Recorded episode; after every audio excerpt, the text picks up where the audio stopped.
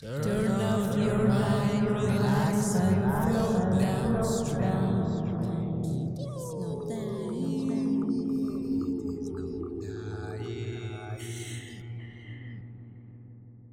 Hola, Bao, escuchas. Bienvenidos a el nuevo capítulo de Podcast Bao. Este día vamos a hablar sobre un tema muy colorido, la psicodelia. Y están aquí conmigo Emilio y Emilio. No quiere decir que haya un espejo en, el- En la habitación. en la habitación. Somos dos Emilios. Dos Emilios. ¿Pueden decir dos Emilios al mismo tiempo? Dos. Somos, pues, somos dos Emilios, ¿no? Somos, dos, Emilios. Rayos. Bueno, como ya se habrán dado cuenta, Y este va a ser un capítulo raro. la psicodelia. Podemos definir a la psicodelia como la manifestación del alma. Así se define, ¿no? Es como una palabra en griego. La palabra la acuña o la descubre Humphrey Osmond, que es un psiquiatra británico que se especializa en el estudio de los fármacos Psicodélicos. psicodélicos. Los alucinógenos. O sea que, bueno, hay un, hay un predecesor, ¿no, Emil? ¿Nos puedes contar un poquito? Ajá, bueno, la fecha más lejana. Hola, soy Emilio. Ya no me habían escuchado en este podcast. Perdón, era un paréntesis. Pero es que estoy feliz de estar de vuelta en sus oídos, amigos. Y pues la fecha más lejana que encontré fue en 1886. Igual, pero este es un farmacólogo alemán que empezó a estudiar el cactus o el hongo del cactus que conocemos como peyote. Desde el punto de vista, pues, farmacólogo, era la primera vez o el, o el primer acercamiento que se tiene a esta sustancia activa que llamamos mescalina. En religiones antiguas como en México, Estados Unidos, Canadá, todas esas regiones, pues ya se conocían el peyote, ¿no? Ya esta sustancia ya era venerada, era considerada casi una deidad para ellos. O sea, el- para el ser humano, la mescalina y todo esto rollo psicodélico no está tan... Bueno, en el caso en particular del peyote, se consumía como desde hace 300 años. No era tanto tiempo, no era como que tuviéramos una historia milenaria. Pero cosas como la- Bueno, pero- los hongos de psilocibina y demás, hay evidencias de humanos consumiendo eso desde hace un millón de años. Sí, claro. O sea, y estamos hablando de los psiquiatras que lo descubrieron, pero en realidad ya había chamanes que eran bastante expertos en manejar este tipo de drogas, en guiar estos trips. Solamente que la tradición pues se perdió, ¿no? Es, importante diferenciar a las drogas de la psicodelia. Ah, claro. Porque la psicodelia es un movimiento que se da a partir del LSD y la mescalina. Entonces, sí, ya existían las drogas hace un chingo de tiempo, pero te digo, los que descubren como Como esta nueva era, ¿no? O sea, en Inglaterra o en Estados Unidos, pues sí des- descubren como algo súper nuevo después de que sintetizan estas cosas, ¿no? Sí, especialmente en la sociedad cuadrada post-victoriana, O sea, así de ah, imagínate. fuck me, o sea, lo más cabrón que hacían era tomar absinte y quedarse medio estúpidos, ¿no? Pues sí, ya en 1886 es cuando se empieza a ver, pero desde un punto de vista ya farmacológico, psiquiátrico, psicológico. Y sintetizan varias cosas. Ya después, en 1938, Albert Hoffman es el que dice, ah, a ver qué es esto. Y descubre como... Eran 26 compuestos y el 25 es el LSD. y dice, oh, vaya, vaya, ¿qué, qué es esto? Es el que empieza como a estudiar todo esto.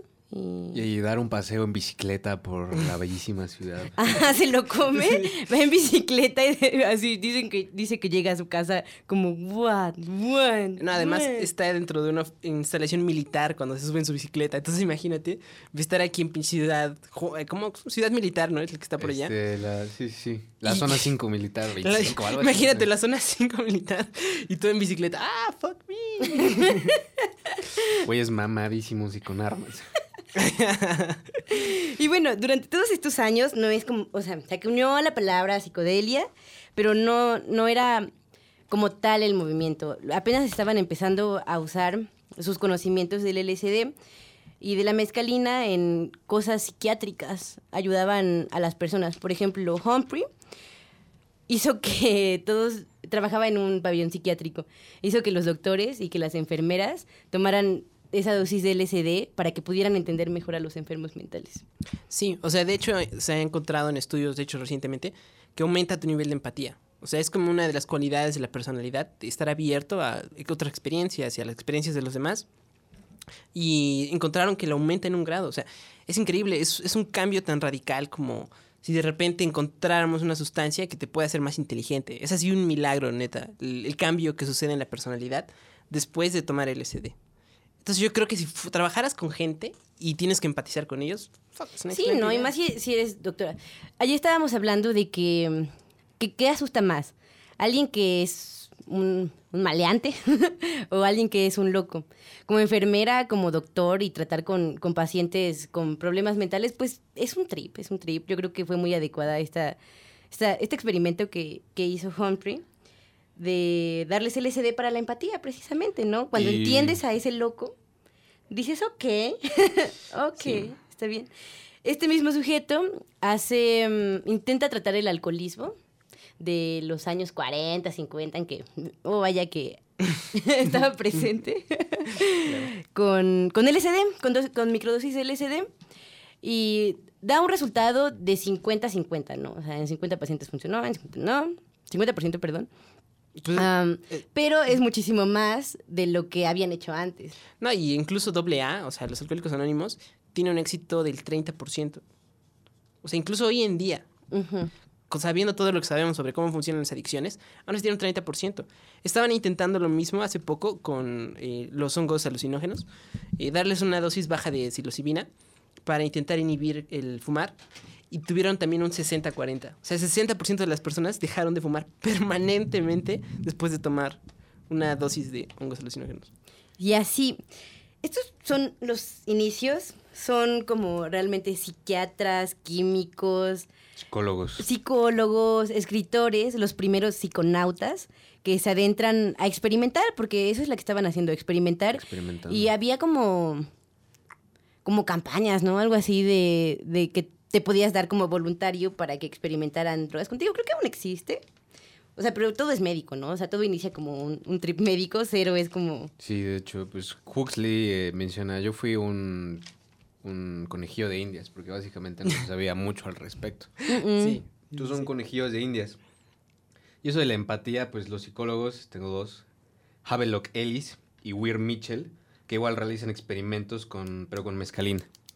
Y lo que dicen es igual, la empatía, ¿no? Pero lo que dice es que en, do- en dosis recomendables puede cambiar la calidad de la, de la conciencia. Y creo que eso tiene que ver mucho con la empatía. Cambiar, cambiar tu estado de conciencia te ayuda muchísimo a quitarte como muchos prejuicios, muchas cosas que antes tú dabas por, por ciertas o por ya concretas y desaparecen com- completamente, es lo que dicen los... Te va abriendo las puertas de, Las la, puertas de la percepción de par en precisamente. par. Huxley menciona, dice, porque todo, todo su experimento lo grabó, ¿no? Porque también quiero escucharme, cómo, cómo hablaba, cómo interactuaba con las personas. Y ya cuando él llega a este, al, como al pico de su viaje, la experiencia psicodélica, habla que el cambio más grande no estaba en lo, este, en lo subjetivo, ¿no? Estaba más en lo objetivo, en, en el mundo que lo estaba rodeando, porque se daba cuenta de la belleza intrínseca de las cosas. Y le preguntan sobre una flor que le está viendo, le dicen, ¿te parece bonita? ¿Te parece fea? ¿O por qué la observas tanto? Y él simplemente responde, no es bella ni es terrible, solo es. Ay, Huxley.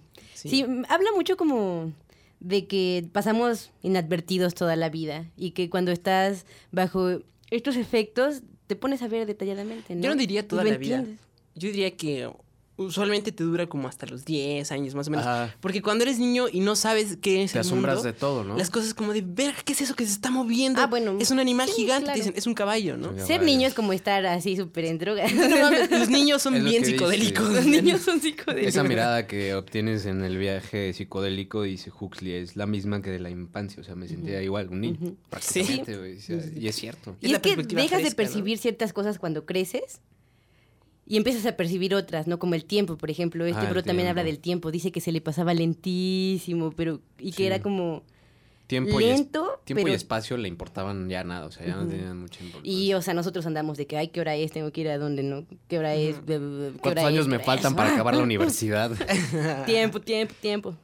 Sí. El- realmente pienso que tenemos como un modo supervivencia. O sea, que nuestra mente está como sintonizada a un cable de supervivencia donde tienes como que poner atención a las cosas que se mueven y así. Y creo que evolutivamente hablando no hay como tanto beneficio en que te des un pinche trip chingoncísimo en medio de la sabana rodeado de depredadores. Pero no estamos en ese caso, ¿no? O sea, y creo que podemos acceder como a un nivel de conciencia más grande y Ajá. en un lugar seguro. Pues, o sea, Biológicamente nuestro cerebro está, bueno, nosotros estamos diseñados para la supervivencia y explica que todos tenemos la capacidad de recordar absolutamente todo y de percibir más de lo que estamos haciendo, pero nos sentiríamos muy abrumados al respecto y por eso nuestro cerebro suprime tantas cosas solamente para enfocarnos en nuestros cinco sentidos, comer, cagar, mear, tener sexo. Somos bien hackeables. Somos, somos súper hackeables. sí. de hecho el, el córtex prefrontal... Vivimos hackeados permanentemente. Ay, no. O sea, el- el- lo que hace el córtex prefrontal es básicamente suprimir.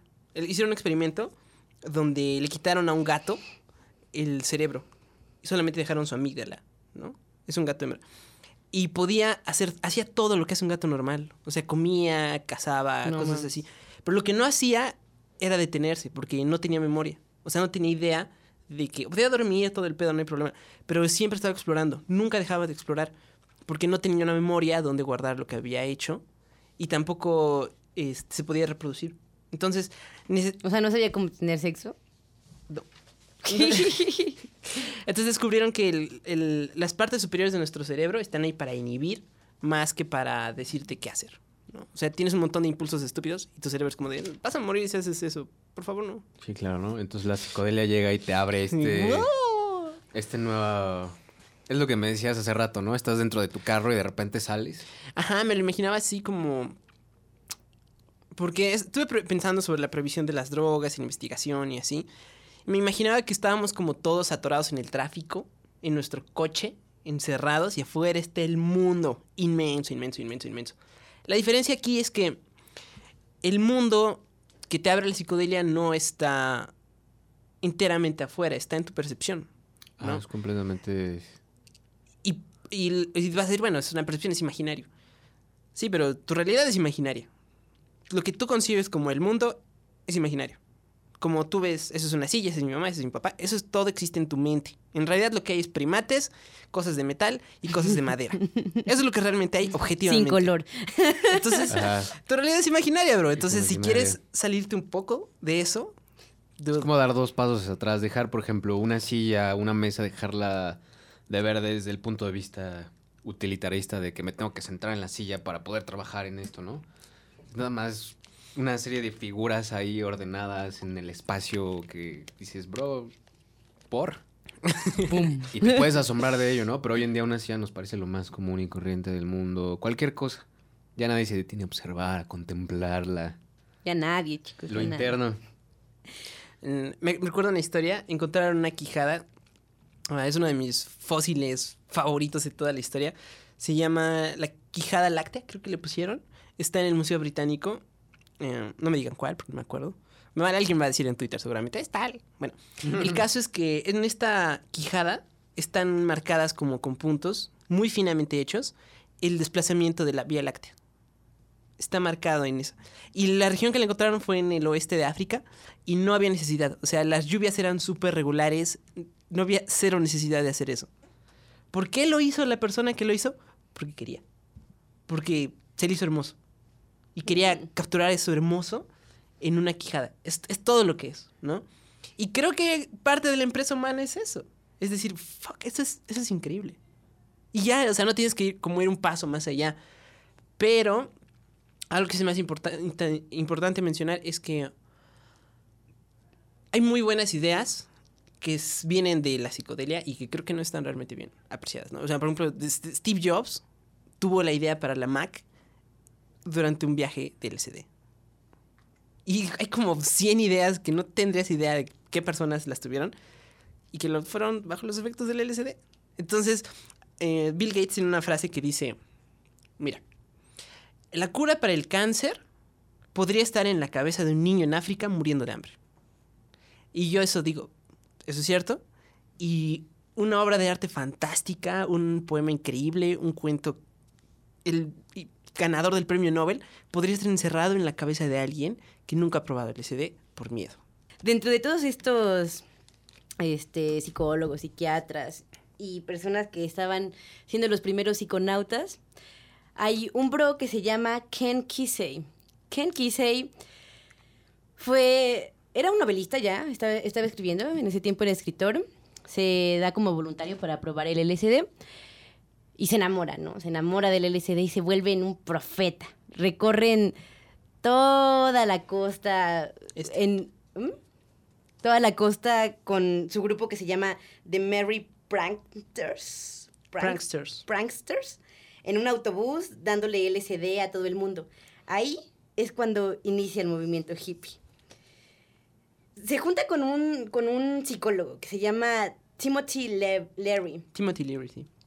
Este bro estaba investigando, ¿no? Era un, era un psicólogo, estaba investigando sobre el LSD, también estaba enamorado. Tenían dos perspectivas, ¿no? O sea, a este bro le encantó la, la sensación de, de que del LSD. Y el otro, pues quería más investigar acá, ¿no? Aún así, una en su camino y van, van en este autobús lleno de colores, ya saben, ese clásico.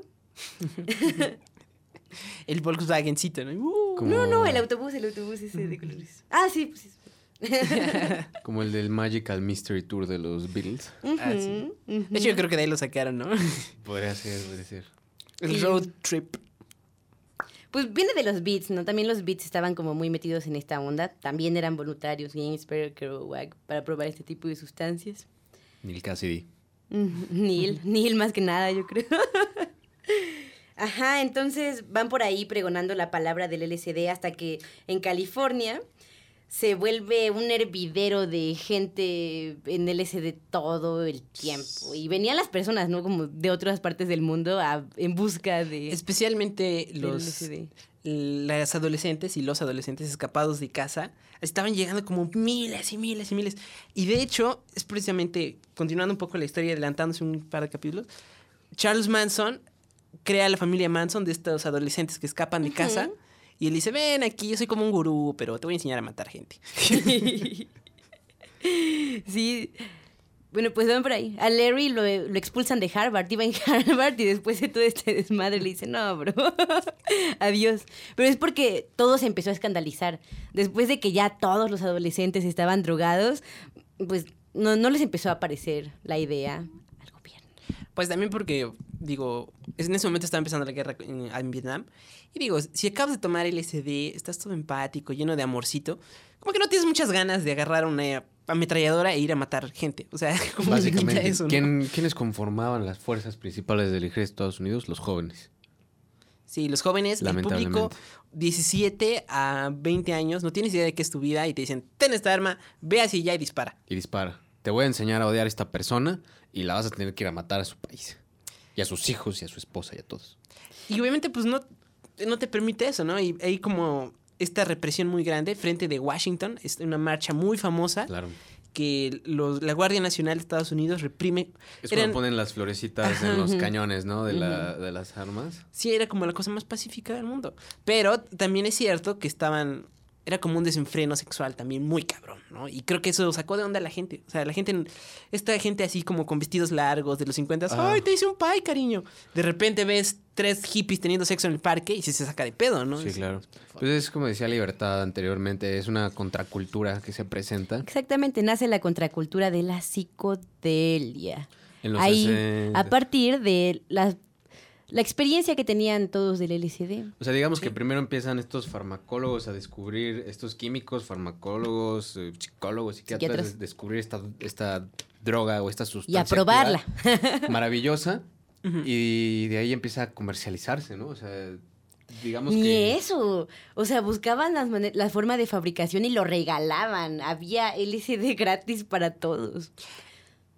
Es que, o sea, también. Hay quienes sí lo vendían, ¿no? Pero, pero prácticamente, claro. o sea, no había quien te dijera, güey, te regalo un cuadrito. Y ni siquiera vendían cuadritos, era Eran como goteros, líquido, ¿no? era Creo. polvo, había un chingo de formas. Y, o sea, y sí le, o sea, debió darle mucho miedo al gobierno porque una cosa es que alguien siembre marihuana en la parte de atrás de su casa y pueda, después de un año de arduo trabajo, crear 200 kilos. Y otra cosa es que alguien en una bañera, en un baño, puede crear un millón de hits en dos días. o sea, está Sí, cabrón. ¿Cómo encuentras una planilla de LSD así en 10.000 estudiantes, no? no, You're no. fucked. Sí, sí, claro. los torcieron. Sí. Bien ahí, hippies. tenían lo suyo, tenían lo suyo. Creo que es en el 65 en el que los Beatles hacen su viaje a la India. Y cuando van a la India es cuando dicen, what the fuck. O sea, regresan con un chingo de ideas completamente nuevas para la cultura. O sea, regresan diciendo, el, el- el- amor de tal forma, regresan con tapetes de colores, regresan con ropa larga, cosas que no se habían visto realmente, ¿no? Y realmente la psicodelia tiene mucho que ver con la multicultura. O sea, como traer cultura de otros países, traer cosas del hinduismo, traer cosas de los nativos americanos. O sea, es como una exploración, como romper las barreras culturales y meterse en otros pedos, ¿no? Entonces, hay una gran importación cultural y creo que es de los aspectos más positivos que hubo, ¿no? Sí, incluso nuestras culturas prehispánicas, cuánta... Sí, este autor, Carlos Castaneda, por ejemplo, o María Sabina, se hicieron figuras populares en los 60 precisamente.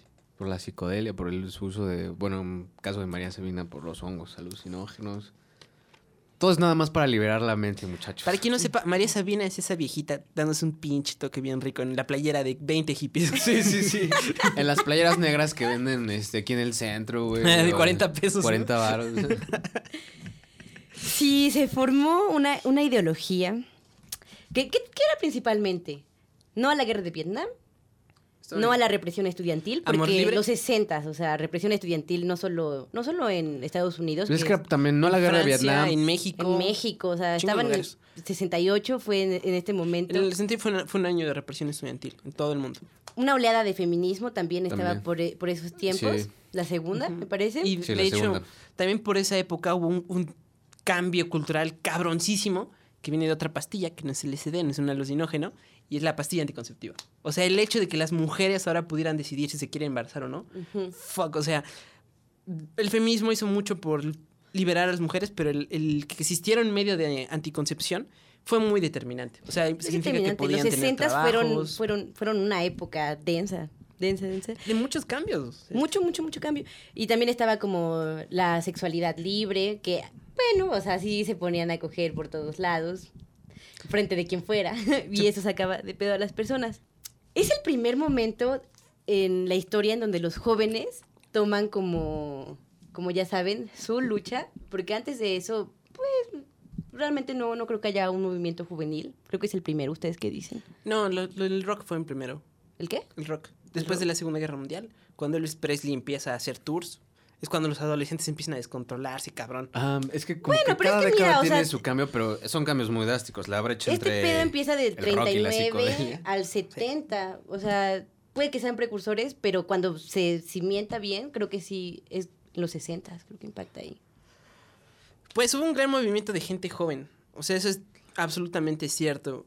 Pero este es masivo, ¿no? El- Masivo. hablábamos de que llegan chingos de estudiantes, chingos de jóvenes a un solo lugar. O sea, y que se, expandió así, cabrón. se gentrifica y después, pum, empieza a, a esparcirse. Por ejemplo, Ibiza y Formentera, estas islas en España, eran en el tiempo de Franco, imagínate. Tiempo de Franco, estaban llenas de LSD. La gente iba a fiestear durísimo y a expandir la mente, claro, con, con LSD. Ya después, o sea, sí llega como, como a Barcelona y todo eso, pero las islas, o sea, y aparte son preciosas, imagínate. Trip. Imagínense todo ese efecto del que hablábamos, que cambia la percepción, que cambia la mente. Pues obviamente los jóvenes se ponen a pensar más allá de por qué estoy peleando una guerra, por qué tengo que obedecer al gobierno que me está diciendo matar a otra persona, ¿no? Estamos hablando de que la, lo que te hace el, el LSD es tener empatía por las demás personas, entre otras cosas. entre otras cosas. Y, ajá, Después el gobierno, pues no, no, no quiere perder el control de los jóvenes, definitivamente. Sumado a esto, pues obviamente la música. O sea, si mencionas el rock, empieza el rock psicodélico. Y eso, o sea, Woodstock. Cuando vieron a todos ellos así reunidos, igual, hecho histórico, histórico. Las masas, ¿no? De, y de que mm, los artistas de ese tiempo compartían la ideología. Iban por ahí con su música bonita. Sí, o sea, Wood- Woodstock también es como uno de esos momentos realmente que cambió este la música, o sea, realmente el futuro, toda la música que de Woodstock es la influencia de los siguientes 50 años hasta este pinche día. Sí, claro. Si no hubiera habido Woodstock, no habría habido tantas variables de rock que existen hoy en día. O sea, no habría habido un David Bowie, por ejemplo. No, no habría habido un chingo de arte que se originó ese mismo día. Se me hace lo más raro del mundo pensar que... O sea, recuerdo una historia donde dice que un, un grupo de jóvenes estaba en Woodstock, este, repartiendo cazuelas, ¿no? O sea, repartiendo cazuelas diciendo, haz música con esto, ¿no? Y así dándoles cazuelas a las personas, así. Y gente empezando a tocar ritmos extraños que se les ocurrían en ese pinche momento. Y de ahí salió King Crimson. O sea, what the fuck, ¿no? O sea, eran jóvenes y en ese momento no estaban pensando, oh, vamos a hacer algo histórico. No, estaban Otra buena idea, ¿no? Ahí que surgió. solamente buenas ideas. O sea, la gente jugando con la- su libertad de expresarse, ¿no? Entonces, eso tuvo un gran efecto cultural. Sí, en el arte. La psicodelia impacta en el arte. Es como lo más presente que, pues, vean, perdura hasta hoy. ¿Quién no escucha a los Doors? ¿Quién no escucha a los Beatles? Tienen ese mensaje. O sea, cuando Jimi Hendrix toca Sweet Child of Mine y tiene ese solo increíble, en su bandita tenía un chingo de LSD entrándole a la cabeza. O sea, no habría ese solo. Esa era no la bandita menos inocente de la vida. Pues igual Carlos Santana menciona que antes de salir a tocar el Soul Sacrifice se metió Dude, L- ese unas, buenas, unas buenas dosis de LSD, pero él dice en una entrevista, es que yo no, yo no creí que iba a tocar en, a esa hora. A mí me tocaban dos, concien- dos conciertos después. Me ha pasado. Entonces, justo cuando subí al escenario, yo, este, Santana estaba flipando ahí con este solo. Dude, nos se hizo flipar a siente, todos, se sea, siente. Yo aún lo veo así y digo, güey, güey, güey, güey. Cuando pueda regresar en el tiempo, regresaría a ese momento. La psicodelia y la música fue una combinación perfecta. Las, las portadas de Santana están bien psicodélicas. ¿no? sí. También las de Alice Coltrane, ya como sus Ajá, últimas Coltrane. versiones, igual. Nomás, el Mames, jazz. El jazz. El jazz y el LSD. estaba ahí. Bueno, pero ahorita vamos a hablar de música. Bueno, Obviamente hubo impacto. el Y en, la- y en lo pictórico, ¿no? O sea, vemos las portadas de, de Santana, por ejemplo, y es arte. Es arte. Este, obviamente alguien lo hizo, ¿no? Y. Pues era muy presente los colores, las flores, los patrones de formas. Y curiosamente, las. ¿Cómo se llaman? Mandalas. Ajá, los mandalas y esas cosas como del hinduismo. ¿Fractales? Asu, Ajá, fractales. también cuestión de fractales. Pues en nuestras culturas prehispánicas, muchas cuestiones de mandalas, muchas figuras, o sea. También hay fractales muy complicados, muy complicados. Y, uh, o sea, es, es muy raro el, el- los patrones fractales geométricos avanzados. Es como algo que, no vamos a hablar ahorita del DMT, pero mucha gente ha experimentado en DMT. O sea, es, un- es como una cosa recurrente que sucede con la gente, que de repente... puf, hay, hay, hay cosas extrañas como ah, experimentar otros mundos que le sucede como a gente que consume psilocibina, pero estoy hablándote de un chingo de psilocibina, tiende a ir a otros mundos y decir que son tan complejos como el nuestro. Y yo siento que en parte un buen artista es alguien que puede tomar como de esa dimensión rara de la imaginación y bajar un cachito, un cachito nada más y traernos este mundo gris en el que vivimos. ¿No? Entonces creo que los 60 fue lo que permitió hacer los alucinógenos. Me lo imagino así como un montón de viajeros, así como si estuviéramos lanzando mil sondas al espacio y de algunas de ellas regresan con cosas valiosas. No todas. Algunos, mucha gente también se jodió en el proceso. muchos murieron. Muchos murieron. Exacto. Pero también por la mala regulación, bueno, no, por la no regulación. Exacto. Tenemos esto, ¿no? Teníamos esta contracultura. Y hasta ahorita lo que les hemos contado, todo bien, ¿no? O sea, arte, expansión de la mente. Música, ¿Por qué? Y entonces, igual se preguntarán, ¿no? ¿Qué pedo? ¿Y por qué los hippies ahora es como, ah, malditos hippies? ¿Qué pasó? ¿Cómo, ¿Cómo fue en decadencia esta contracultura? Bueno. Entonces estamos Sociedad en que. Woodstock estaba pasando. Entonces todos tuvieron fe, ¿no? Dijeron, wow, dilo de Kim- 500 mil personas reunidas en un mismo sitio sin que hubiera tanto, es perfecto. con 500 mil personas. En amor y paz totalmente, que es lo que pregonaban. Y todos bien drogados. Y todos bien drogados y no pasó nada, ¿no? Porque estaban empezando a decir, no, pues es que las drogas son malas, las drogas te ponen violento. Entonces con Woodstock dices, wow, lo logramos, ¿no? Pero justo después de esto viene otro acontecimiento histórico que es... Los asesinatos Los de Helter Skelter. por la familia Manson. por la familia El Manson. movimiento Helter Skelter. O sea, en- realmente Charles Manson es como un ejemplo de qué es lo que estaba mal en los 60 ¿no? O sea, como el, el- este acceso como a las drogas sin regular y esta veneración de los gurús fue lo que llevó a Charles Manson. Charles Manson se creía un gurú, o sea, estudió con los cientólogos. Ujú. En la prisión le dieron lecciones de cientología. Y luego cuando salió dijo, oye, ¿sabes qué? Crear una religión no es tan difícil, voy a intentarlo. Y lo logró. Y Sí. O sea, tenía entre 30 y 50 personas viviendo en su rancho todo olvidado. Todos hippies, todos en LSD. Claro, es muy fácil. También es muy fácil moldear la, pre- la mente de una persona De 16, de 16, 17. 19 años. Pero además, súmale a eso el estado emocional en el que se encontraban cada una de esas personas. Además, ¿no? ese sí es cierto del LSD. Te hace más maleable. Te hace muy Como te hace abierto a otras cosas, Cosas. te hace abierto a malas ideas también. Sí, claro. Y de hecho, el gobierno de Estados Unidos mismo tiene un programa que por décadas negó que existía y hace como 10 años admitieron que sí, que se llama el MK Ultra. Y en el MK Ultra estaban intentando controlar la mente de la gente con LSD. No funcionó, obviamente. Ah, es verdad, eso es verdad. Los, me- los metían en tanques de agua, les daban dosis de LSD y era como... Querían controlar la mente de alguna... Sí, ¿no? Le propusieron a Hoffman eso. La CIA. Sí, Pinche y- Y CIA. él dijo estás Ojalá la CIA me esté escuchando. Chinga tu madre, CIA. Y de hecho, es probable que se nos estén escuchando. Y de hecho, no sé si recuerdo, eh, fue, creo que fue el asesino de John Lennon o algo así. Pero fue un, fue un, un sujeto que llegó y cometió un asesinato famoso y era parte del MK Ultra. El asesino de John Lennon. Bueno, fue una de las víctimas del MK Ultra. Puede ser. Bien. Sí, porque John Lennon estaba siendo espiado por la CIA en aquellos, en aquellos lares. La CIA es una mierda. Chinga tu puta madre, CIA. Bueno, bueno, ya basta del odio a la CIA. Entonces, de aquí podemos darnos cuenta de que, pues sí, podían ser maleables, que llegó, llegaron personajes como Charles. Y aquí vamos a tocar un punto importante.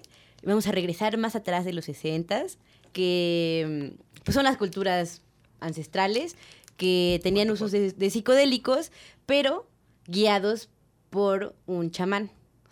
Las cosas chamánicas. A diferencia de, de la onda de los 60 pues no había, no había ninguna regulación. O sea, neta era como poder tomar LSD sin más ni más, ¿no? No importa quién fueras, qué edad tuvieras, ni nada, ni que hubiera un guía espiritual. No había absolutamente sea, en- ninguna, ningún camino con objetividad hacia el LSD. Ajá, claro. El, creo que fue Sócrates. A Sócrates le dicen, pregunta al oráculo en Grecia, ¿quién es el hombre más sabio? ¿No? Y le dice, eres tú, porque sabes que no sabes nada. ¿No? De ahí viene esa frase, no sé que no sé nada. Eso lo hace más sabio que los demás hombres. Ese razonamiento le vino después de tomarse una copita de vino. El vino de los griegos no tenemos idea de cómo lo fabricaban, no tenemos ni puta idea. Pero tomabas una copita del tamaño de un shot de tequila y estabas jodido por 10 horas. Era un alucinógeno cabroncísimo que no tenemos idea de cómo se fabricaba. No tenemos la más remota idea. Y entraban en contacto con una madre que se llamaba el Logos, que era como una mente colectiva que les hablaba. Es muy difícil explicar el Logos, muy difícil. Hay como tratados enteros dedicados a eso.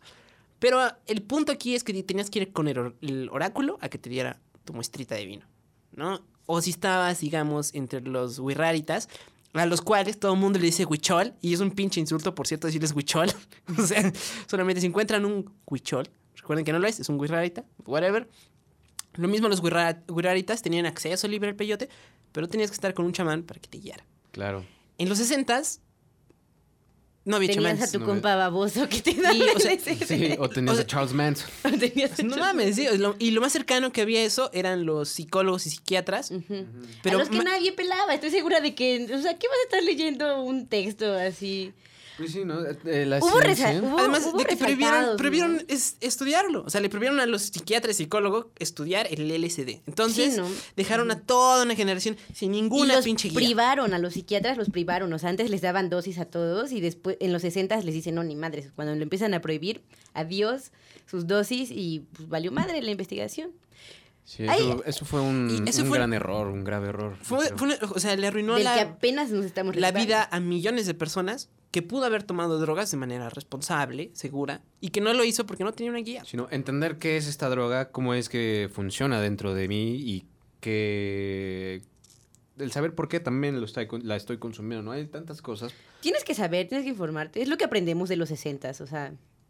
No, no, no. no Sí, esta pendejadas. autora que realmente me gusta mucho, que se llama Camille Paglia, y dice que las mejores mentes de su generación, como dice el excelente poema de Allen Ginsberg, Aullido, se perdieron precisamente por eso. O sea, nunca vamos a saber realmente quiénes eran esas personas, porque están jodidos, todos babeando en algún lugar, o muertos, o en la cárcel. Sí, nos lo tomaron sin control. Como nuestro Sid Barrett, querido. Nuestro Ah. Sid Barrett. Aún lloro Sí, aquí eh, Sid Barrett es un caso interesante porque el LSD le potencializó sus... ¿Cómo se dice? Sus dotes musicales. No, sus dotes musicales, claro, pero también su padecimiento esquizofrenia. psiquiátrico de esquizofrenia. Mm. Y bueno, este es como un argumento, ¿no? Es que el LSD causa esquizofrenia. La- La realidad es que no. De hecho, pues, los psiquiatras lo utilizaban para, para ciertas cosas, pero para otras ciertas cosas no puede servir, ¿no? Por ejemplo, sí potencializa am, los padecimientos de la... Bueno, o sea, se cree que puede potencializar la esquizofrenia, no estamos realmente seguros. ¿No? Como es difícil estudiarlo, o sea, ¿cómo puedes saber si alguien hubiera tenido un ataque este Bueno, lo que sí se sabe es que no puede poner loco a alguien que no está loco. Y eso es Mm, lo que decían. Es que eh, no, es muy complicado, es muy complicado, porque tendrías que definir qué es loco. Y o sea, y en cierta Pues, alguien forma con un padecimiento psiquiátrico establecido. Igual- más o menos, más o menos, o sea, loco ni siquiera es una palabra que se use en ningún tratado psicológico jamás. No, jamás. Bueno, Pero está bien. eh, lo de la esquizofrenia es algo interesante porque Y- también menciona Huxley que es que el estado en el que se encuentran esas personas es similar al que tú tienes en un viaje de mezcalina. O sea, ellos no tienen la, la misma percepción del tiempo y el espacio, no, no les interesa, o sea, están concentrados en las cosas como son. Tienen, tienen, les digo, no es el cambio subjetivo, sino objetivo. A lo mejor sí pueden maquinar igual que nosotros, pero lo que ellos están viendo, la silla o el teléfono, para ellos es bellísimo y para nosotros es un pedazo de plástico. Y... O no solo bellísimo, es, no- la, es la parte negativa de la o psicodelia. también, ¿no? También es aterrador Está, el como cielo y el infierno en, en, en estos dos casos.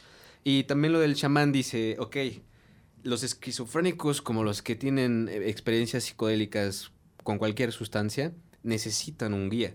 Entonces, un, un- un paciente de esquizofrenia necesita un psicólogo, un psiquiatra que lo esté llevando, que lo esté guiando en ese viaje. Y lo mismo en, la, en el viaje psicodélico. Necesitas a alguien que ya tenga previo conocimiento, sepa cómo funciona para poderte llevar, digamos, por el camino positivo, por el cielo. Bueno, de hecho, esto es como hush hush, o sea, como que la gente no habla mucho al respecto. Pero posterior a los libros de Carlos Castaneda, que creó una religión piteara que se llama la tensegridad, no tiene por qué unirse a ello, pero Carlos Castaneda esencialmente era un antropólogo que encontró a un chamán llamado Juan Matus, que le enseñó un chingo, pero le enseñó una, una forma completamente diferente de ver la vida, absolutamente diferente. Y lo hizo en parte con alucinógenos. Y desde ese momento hay como una escuela underground que se dedica a tratar gente y son como chamanes. O sea, sí existe toda esa cultura de los chamanes modernos, pero están como underground. O sea, no sabes realmente quién es y quién no es. Yo les diría que mm, si alguno de ustedes quiere probar, yo digo adelante, pero sí que busquen una cierta historia psicológica. Hay psicólogos que están abiertos a la idea. Está bien. Este, entonces, esta autora Camille Paglia mm, nos explica que es como. Camille Paglia es bien rara. Camille Paglia es una.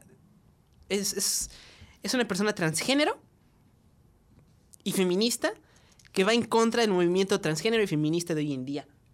Y es una hippie que va en contra de los hippies que están hoy en día. Y eso es porque dice que su generación entera, la que estaba más de acuerdo con ella, los más chingones, los que estaban en Woodstock, valieron verga. Y que por eso mucha gente no lo entiende. Porque los que quedaron de Woodstock fueron la gente que no hizo cosas. Fue la gente que no se metió el CD, que no fue a Woodstock. Es lo que es la generación, Qué oso no haber ido a Woodstock. sí, que que estaba en su escuela en ese momento estudiando sociología. Y esa es la gente que nos explica los 60 Entonces, si quieren entender los 60 no, no lean libros de, de sobre al respecto o algo así. Yo creo que sí los pueden leer. Bueno, pueden leerlo. Pero no se coman todo el Pero- rollo. Y la fuente más directa es el arte de esos cabrones. O El sea, arte, Ponte el a arte. escuchar música de Jimi Hendrix. eh, busca pintura. Eso es lo que realmente te va a comunicar la experiencia. Teníamos la pregunta de, bueno, defin- definir a la psicodelia, la encasillan en, en el arte pictórico y musical. Entonces nos, nos hicimos la pregunta de, ¿puede haber psicodelia escrita? Y nosotros, pueden creernos o no, concluimos en que sí, pero que no precisamente va a ser algo, no es, no es algo visual, que, que, o sea, que cuando lo leas lo sientas, es, bueno, no, sí, cuando lo lees lo sientes, lo sientes, pero son por las imágenes que te construye la literatura y la poesía en tu cabecita. Es verdad, yo lo creo más con la poesía, que sí va de la mano mucho con este estado de percibir la realidad de otra manera. Como de percepción estética, ¿no? Ah, es una percepción, justamente una percepción estética. Porque lo que tú ves como una taza de café, para mí es una cucharada y después un sorbo de café, ¿no? No todo el trago así completito. Son cuestiones fragmentadas, vistas de otra manera. Y pues lo más cercano a lo psicodélico dentro de la literatura, no sé si alguien me quiere corregir en redes sociales, pues es el surrealismo, ¿no? En poesía, Federico García Lorca tiene, tiene, tiene poemas muy, muy, este, que a mi parecer son, son psicodélicos. Se llama Madrugada. Pero como el amor, los saeteros están ciegos. Sobre la noche verde, las saetas dejan rastros de lirio caliente. La quilla de la luna rompe nubes moradas y las aljabas se llenan de rocío. Ay, pero como el amor, los saeteros están ciegos. ¿Ustedes qué piensan de la literatura y la psicodelia? Bueno, o sea, hay autores que claramente influenciados por drogas. Sí. Está como Hunter S. Thompson. Con miedo y asco en Las Vegas o su, su ensayo este que publica en la revista Playboy. De- Sí, La Gran Casa del Tiburón. Ajá, eso podría, podría ser un ejemplo de, de las imágenes que te puede poner alguien a través de las palabras en tu cabeza, de una vivencia psico- psicodélica. También se hicieron libros referentes a este pedo. ¿no?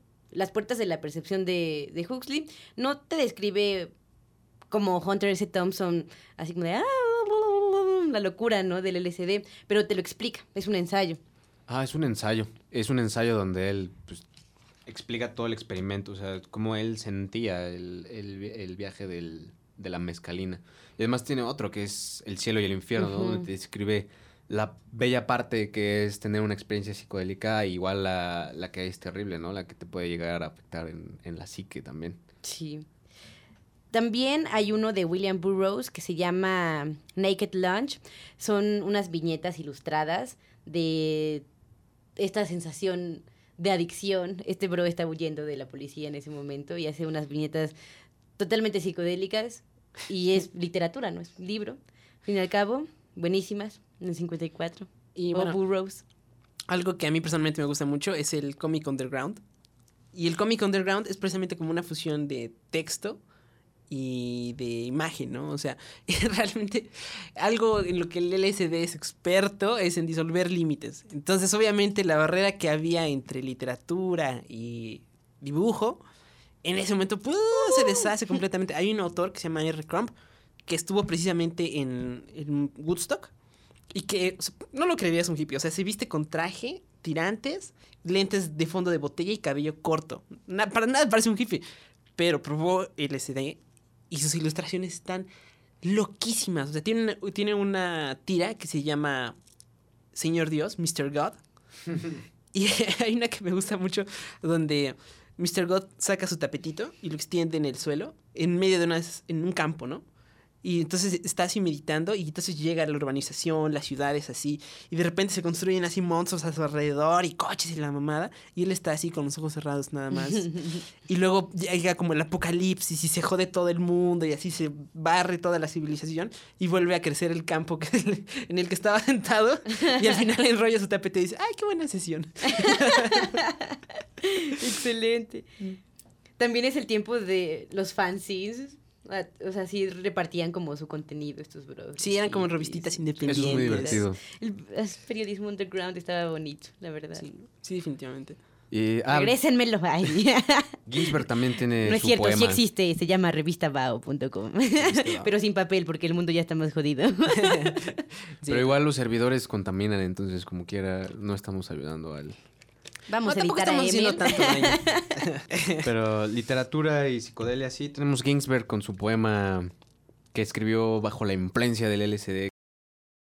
Se llama Whales Visitation. Está muy interesante. A ver si en el podcast les dejamos el link para que lo escuchen. Y también les recomendamos de nuevo el aullido, ¿eh? El aullido de Allen Ginsberg, por La- favor. Creo que es la la, manera- generación es la beat generación beat. Estuvo bastante inmersa en este, en este trip del, de la psicodelia. No tan de la mano, porque lo suyo es lo beat puramente, que involucra otras cosas.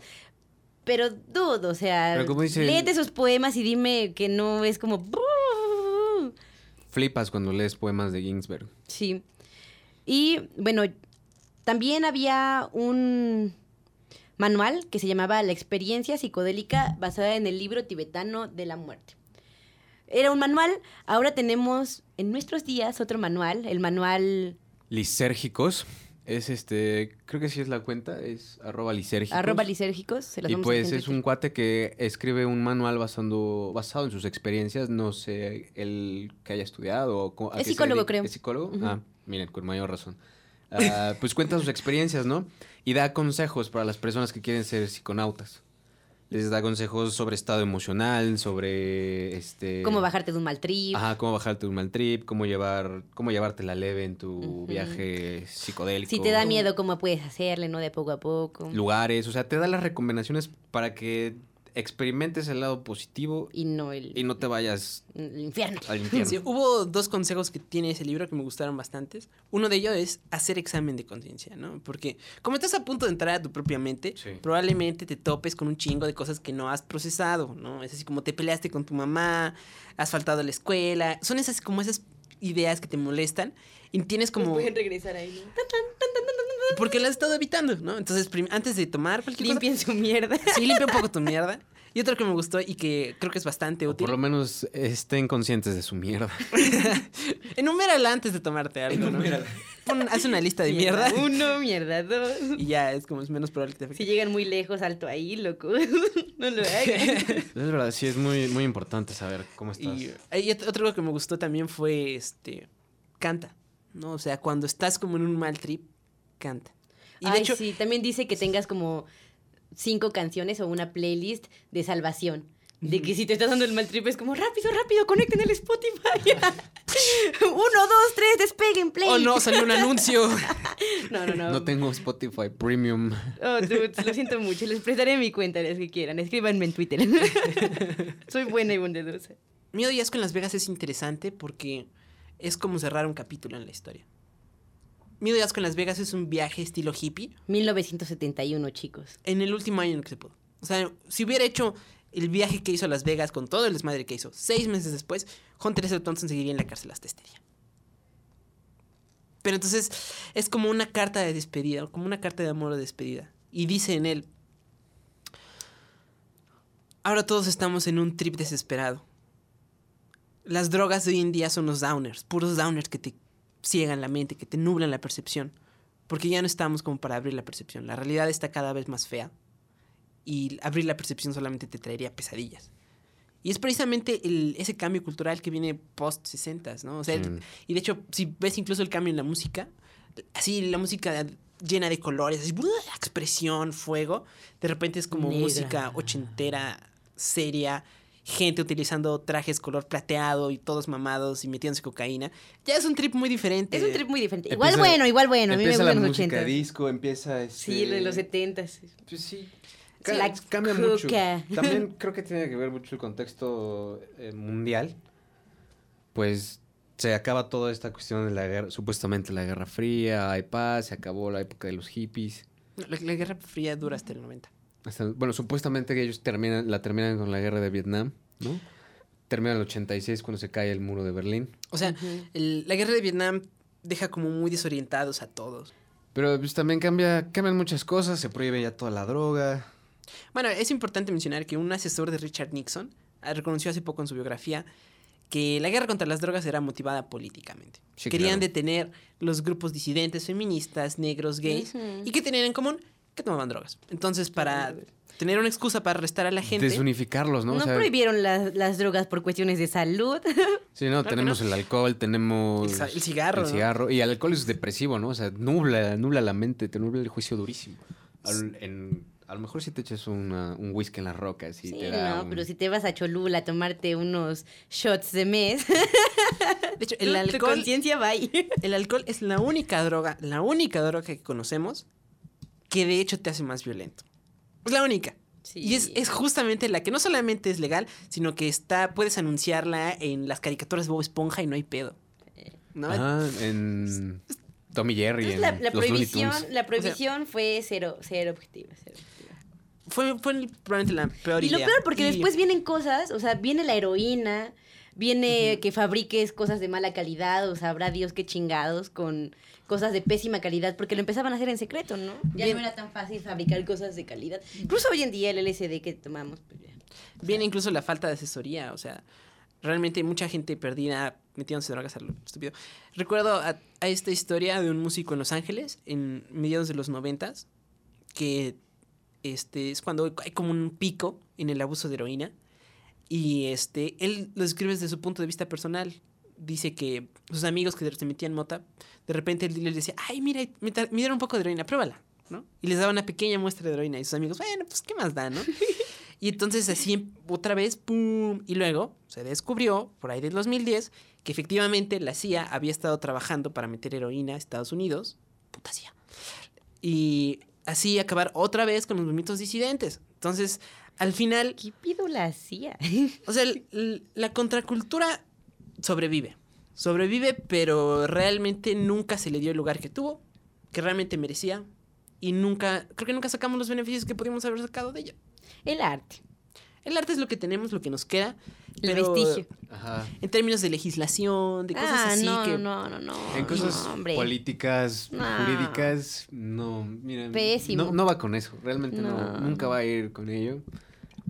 Va a estar siempre reprimido. Y ahorita apenas estamos teniendo por el que se Ya hay tres amparos. No, y bueno, también en- desde el 2016 ha habido un cambio de política en Estados Unidos y se permite el estudio de alucinógenos para en tratados médicos. Hay como unos cinco en este momento. Están estudiando los hongos alucinógenos, están estudiando el DMT, Sí, están estudiando...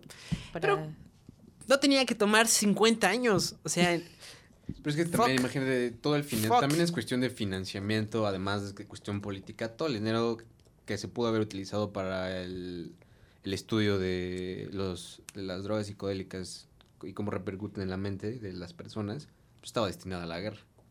Igual el Apolo, Es el viaje, los viajes a la luna, toda esta cuestión de la NASA se detuvo igual chingos de años porque el dinero estaba destinado únicamente a, pues, a darse la madre, ¿no? a darse, a darse en la A madre. unos putazos. con los chinos. Pues sí. Y bueno, chicos, sobre música. ¿Qué tal la música de los 60? Uf. ¿Quién no le gusta? La neta es música bien agradable. Es bien agradable. Bien agradable. Guitarritas tranquilas o muy locas, O los muy locas. sintes. hay, hay una canción de King Crimson Te ponen en un estado. que se llama Epitaph, Epitafio. Y esa canción, la primera vez que la escuché, sentí un profundo deseo de morir. Ok. Es muy buena. O sea, y, no, es, no es como death metal, no tiene como. No, no, no. Es así como calmada. Es una guitarra. Solamente una guitarra acústica. Y un, y un ligero, creo que es un clarinete. Así. turu. Ok. Pero la tristeza que te transmite es tan profunda. Es así como. ¡Ah! ¡Ah! Si te arde el corazón cuando escuches esta pinche canción. Obviamente va a haber playlist para este podcast, chicos. Ya la pueden ir buscando ahí en, en nuestro Spotify. Ah, y también quería mencionar a Frank Zappa. Ah, Claro Frank Zappa, güey. Pero Frank Zappa eso es lo creo que mencionan que ese, ese bro no consume... No consume nada. no consume nada. Absolutamente nada. Y sus músicos tampoco. Pero eh, la psicodelia es un cambio cultural. Es un no, cambio es, no es- cultural. No, son drogas No necesariamente. necesariamente tienen que ser drogas, No. amigos. Realmente, si quieren arrestar a los que traen drogas, pues, chicos, tenemos que arrestarnos todos. Porque todos estamos cargados de, De drogas. DMT. Funcionamos a base, somos una Quítame máquina mi perfecta. DMT, perro. Somos una máquina perfecta de, de químicos. ¿Sí? Y si creen que solamente la marihuana y todo eso es droga, no. Toda sustancia ajena a su cuerpo, amigos, más las que produce su cerebro, son drogas.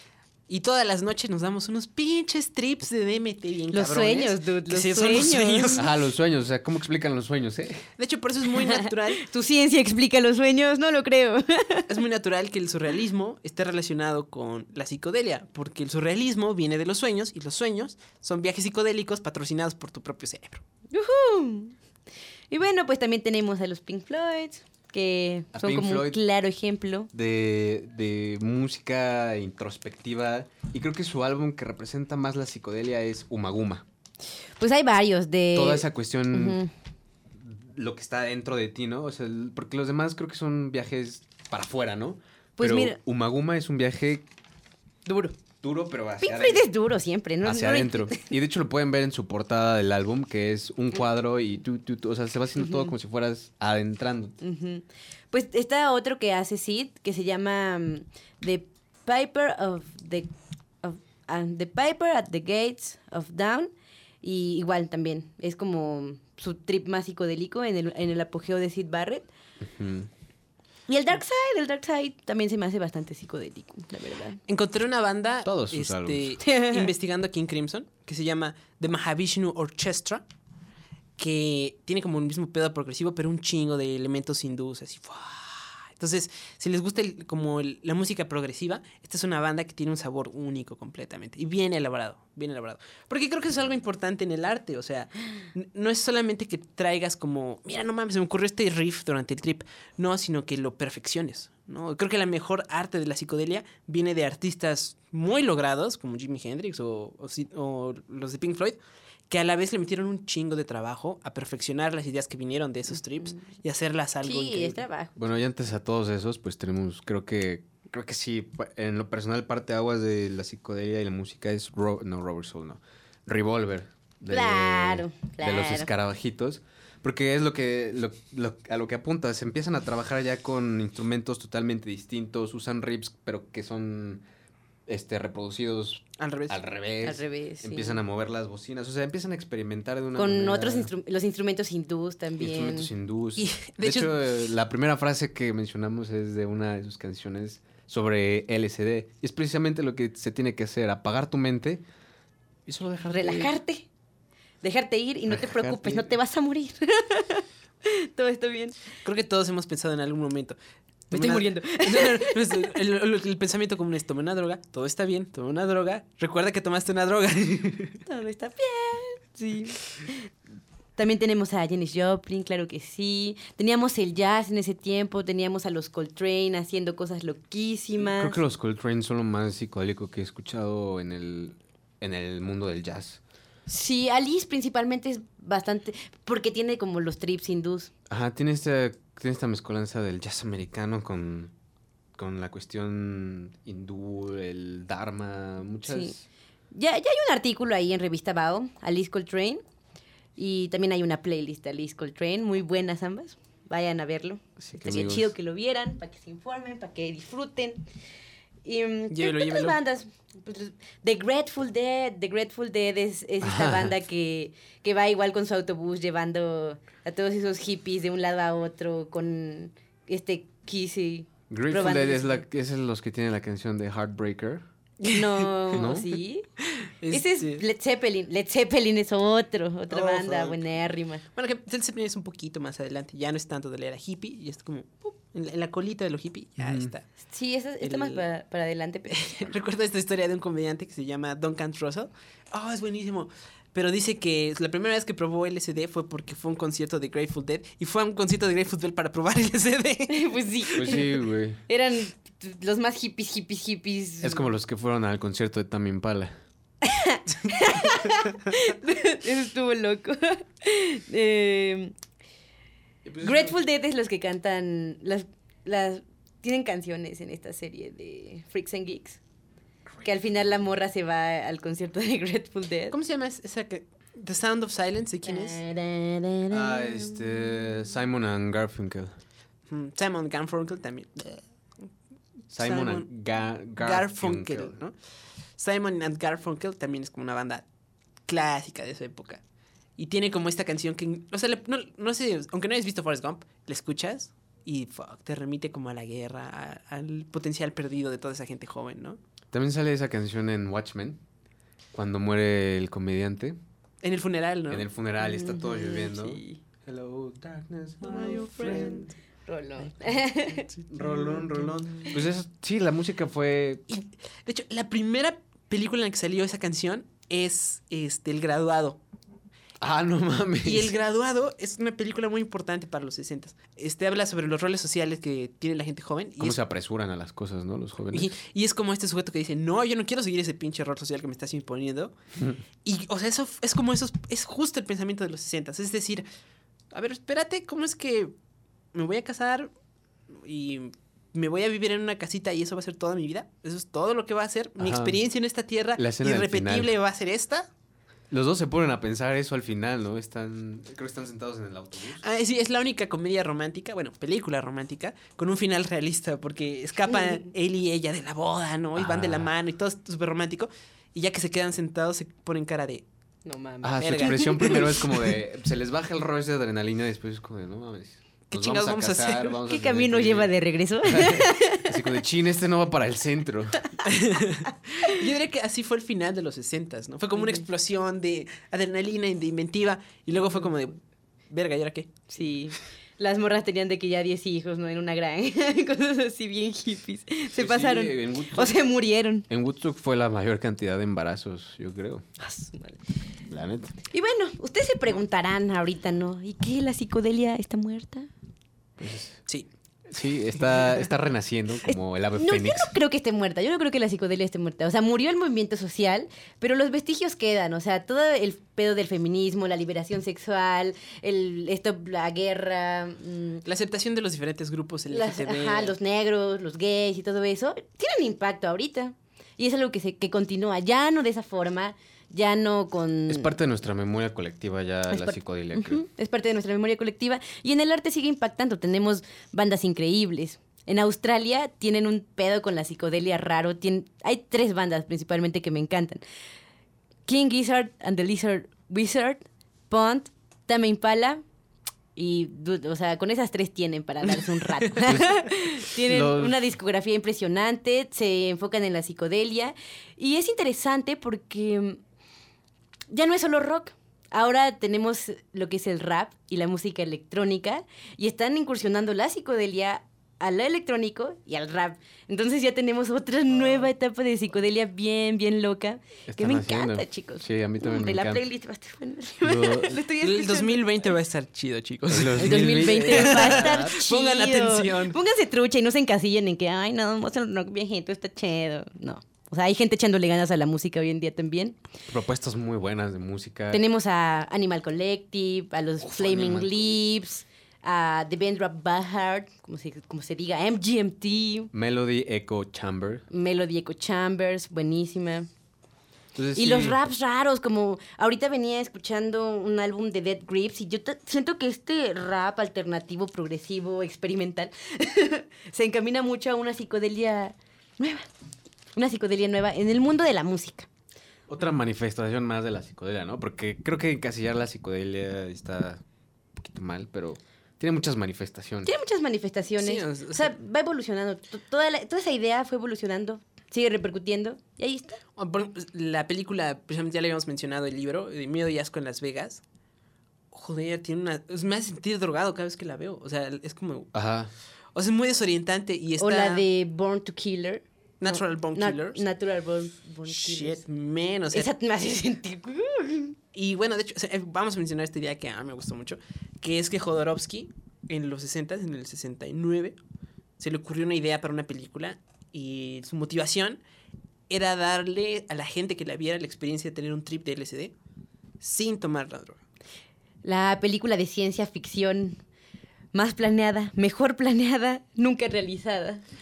De hecho, tiene un chingo que ver con los 60 porque, aunque en la película no se hizo, no se realizó, quedó incompleta. Fue un rollo, fue un rollo. Se metió con varios artistas, así Junto quería. a- Iba a tener a Dalí y a los Rolling Stones en una misma película.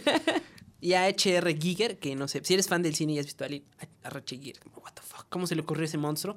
Se le ocurrió porque trabajó con Jodorowsky, porque juntó a artistas de todo el mundo e hizo cosas impresionantes, impresionantes. Bueno, la película Y- se llama Dune. No sé si ya lo dijimos, basada en el libro de Dune.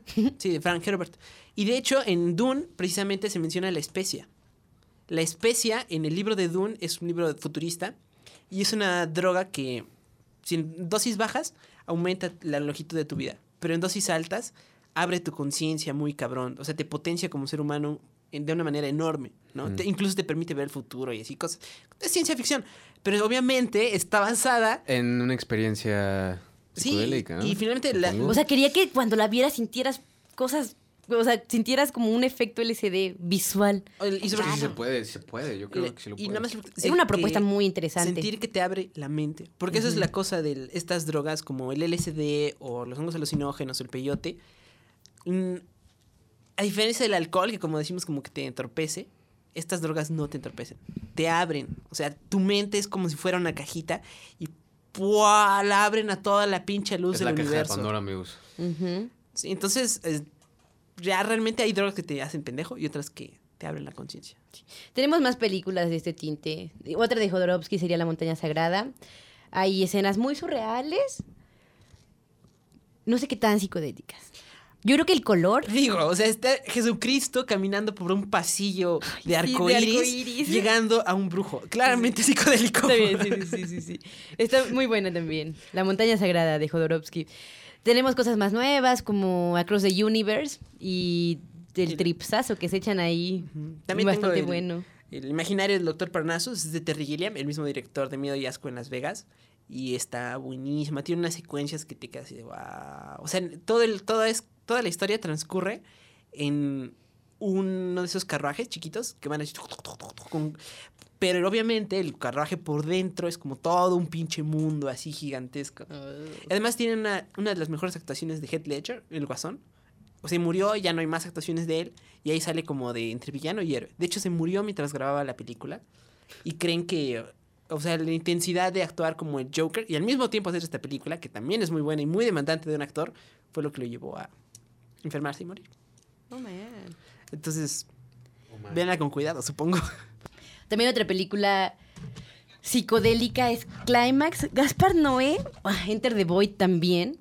Gaspar Noé tiene esta cualidad de que mm, sus películas te hacen sentir. Es de esas películas transgresoras. Y Climax y Enter the Void hablan de. Enter the Void habla de DMT. Climax habla sobre la vivencia del LSD, pero es, es un. es justo el mal trip de, de LSD. Sí. Igual Enter the Void, bajo situaciones cero correctas. Muy recomendadas también. Sí, la verdad es que sí, son películas eh, que... O sea, es otra perspectiva en- entre la psicodelia, ¿no? O sea, la psicodelia tiene como una cara oscura. Y créeme que de la misma manera que... Igual que nunca aprecias la belleza cuando eres adulto que como cuando eres niño, nunca sientes terror como cuando eres niño, cuando eres adulto. Si quieres realmente experimentar mucho terror, igual puede tener como un cierto efecto en ti. Puede tener ese efecto. También el manejo de cámaras de este bro te hace sentir como si tus ojos estuvieran viéndolo todo. Muy raro. En el caso particular de Enter the Void, está basado en el libro tibetano de los muertos y describe cómo ves tu propia vida, la gente alrededor de ti desde arriba, como si fueras un, un- alguien que lo presencia omniscientemente. Y de hecho, entre las drogas, los alucinógenos, hay varios casos registrados de experiencias extracorporales. ¿no? Incluso la CIA trató de explotarlo para propósitos de espía. Querían usar trips astrales para irse a Rusia e investigar las bases secretas. Obviamente no sirvió porque, bueno, en primer lugar, es como difícil hacer algo, hacer algo tan consistentemente como un viaje astral. O sea, es, raro que pase. Así que no, realmente no se puede hacer eso. Y por la naturaleza benévola de los mm, psicodélicos, es muy difícil que hagas en psicodélicos una madre que va en contra de tu esencia, ¿no? Entonces, si realmente no está como muy conectado con quién eres tú como persona, es muy difícil que lo hagas. Entonces, al final lo funcionó. Lo siento, sí, ya. La clásica Yellow, Yellow Submarine. Ah, yo los Submarine de los Bills, que estuvo un viajezote, igual. Buena, es buena. Pues ya ahí tienen para que se den grasa. Ya saben, amigos, abran sus puertas de la percepción. Métanse al arte, a lo que sea que quieran. Escritura, música, pintura. Libérense, brosa. Aprecien también, aprecien. También, si, si quieren tener como un trip bien cabrón, algún día tomen algo y métanse a oscuras en una habitación. Y con nada. Solamente ustedes y su propia mente. Digo. Pero, pero piénsenlo bien. Sí, eh, Todo i- con igual como todo con para, responsabilidad, como para tu amigos. segundo o tercer trip, porque eso es un sí, poco sí, sí, denso, sí, ¿no? sí. Es un poco denso. Pues muy bien, amigos. Esperemos que se la pasen chido. Si nos quieren escribir sus experiencias por ahí, eh, a mí me agradan las historias. O también si quieren consejo, adelante. Ajá. No seremos expertos, pero Pueden leer Las Puertas de la Percepción, el Manual de Lisérgicos, el libro de Tibetano de los Muertos. leer un poco de Carlos Castaneda también les va a enseñar bastante. Les hemos dejado llenos de referencias, chicos. Y así nos vamos. Esto fue Podcast Bao. Psicodélico. Podcast, wow. Psicodélico. Revista Bao. Arte y opinión.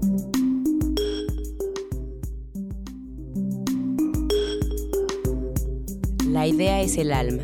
La opinión es Bao.